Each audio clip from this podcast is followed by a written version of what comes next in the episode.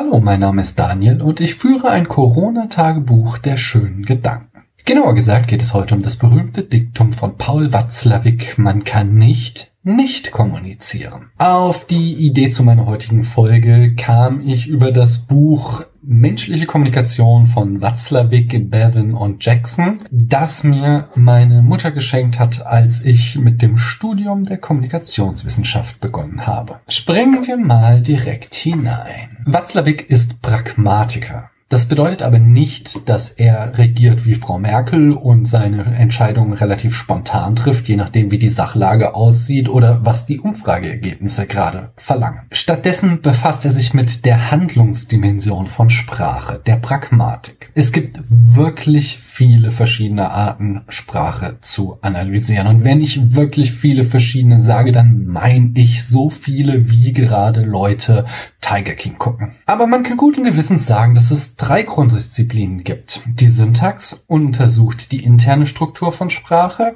die Semantik beschäftigt sich mit der Bedeutung von Sprache und die Pragmatik behandelt eben den Handlungsaspekt von Sprache. Wobei diese drei Disziplinen natürlich auch wechselseitig aufeinander einwirken. Wenden wir uns dem Begriff der Kommunikation zu. Kommunikation ist eine Grundbedingung für menschliches Zusammenleben und somit auch für menschliche Gesellschaft. Von klein auf kommunizieren Menschen. Und Menschen kommunizieren nicht, weil sie sich dafür interessieren, was Kopf und Mitspieler in einer einer Verbalphrase sind oder weil sie das Verhältnis von Sprache und Welt klären wollen, sondern sie kommunizieren um damit zu handeln. Menschen wollen mit ihren sprachlichen Äußerungen irgendetwas bewirken. Ich habe gerade mal wieder das Glück, einen Säugling in meinem nahen Umfeld beobachten zu dürfen. Und die kleine Dame hat schon eine sehr einfache, aber äußerst effektive Methode, darauf aufmerksam zu machen, dass sie irgendetwas möchte. Sie schreit, wenn ihr irgendetwas nicht passt. Und die Eltern müssen dann herausfinden, was sie mit diesem Schreien ausdrücken möchte,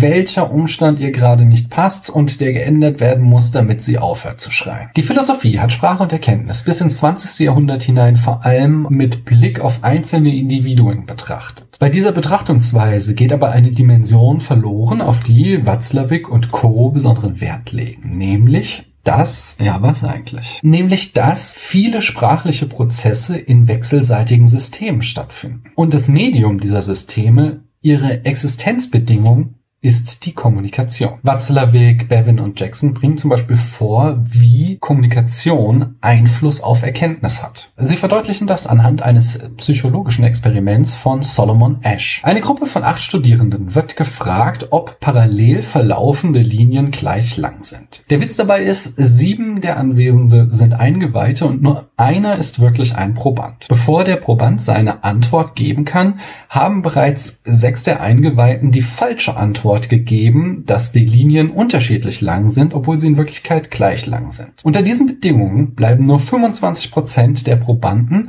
bei der richtigen Aussage, dass es sich um gleich lange Linien handelt. Würde man nur das einzelne Individuum betrachten, könnte man nicht herausfinden, wie es zu dieser falschen Meinung kommt. Erst durch Miteinbeziehen der Wechselwirkungen dieser kommunikativen Situation wird dies klar. Unser Erkenntnisvermögen hängt also nicht zuletzt von Kommunikation ab. Und genau so fällt es sich mit unserem Ich-Bewusstsein? Dass innere Erlebnisse erst in einem sozialen Kontext gelernt werden, war ja eine der Pointen von Wittgensteins Privatsprachenargument. Auch Watzlawick, Bevin und Jackson legen Wert darauf und berufen sich dabei auf Thomas Horer. Der sagt, also, um mich selbst zu verstehen, muss ich zunächst einmal andere verstehen und das wiederum setzt voraus, dass andere auch mich verstehen. Langsam rafft ihr, was der springende Punkt ist, oder? Kommunikation ist allgegenwärtig und sie ist wesentlich für Menschen. Hinzu kommt nun, dass Kommunikation nicht nur sprachlich stattfindet, sondern sie umfasst auch nonverbale Parameter. Das sind Tonfall, Sprechgeschwindigkeit, Pausen, nonverbale Äußerungen wie Lachen oder Seufzen sowie Gestik und Mimik. Beispielsweise lässt sich Ironie nur verstehen, wenn Betonung und Kontext berücksichtigt werden. Aus der reinen Wortbedeutung heraus ist dies in der Regel nicht möglich. Gestik und Mimik wiederum können wir unter Verhalten zusammenfassen. Und Verhalten hat im Gegensatz zu Sprechen eine Besonderheit. Es hat kein Gegenteil. Ich kann sprechen und nicht sprechen, aber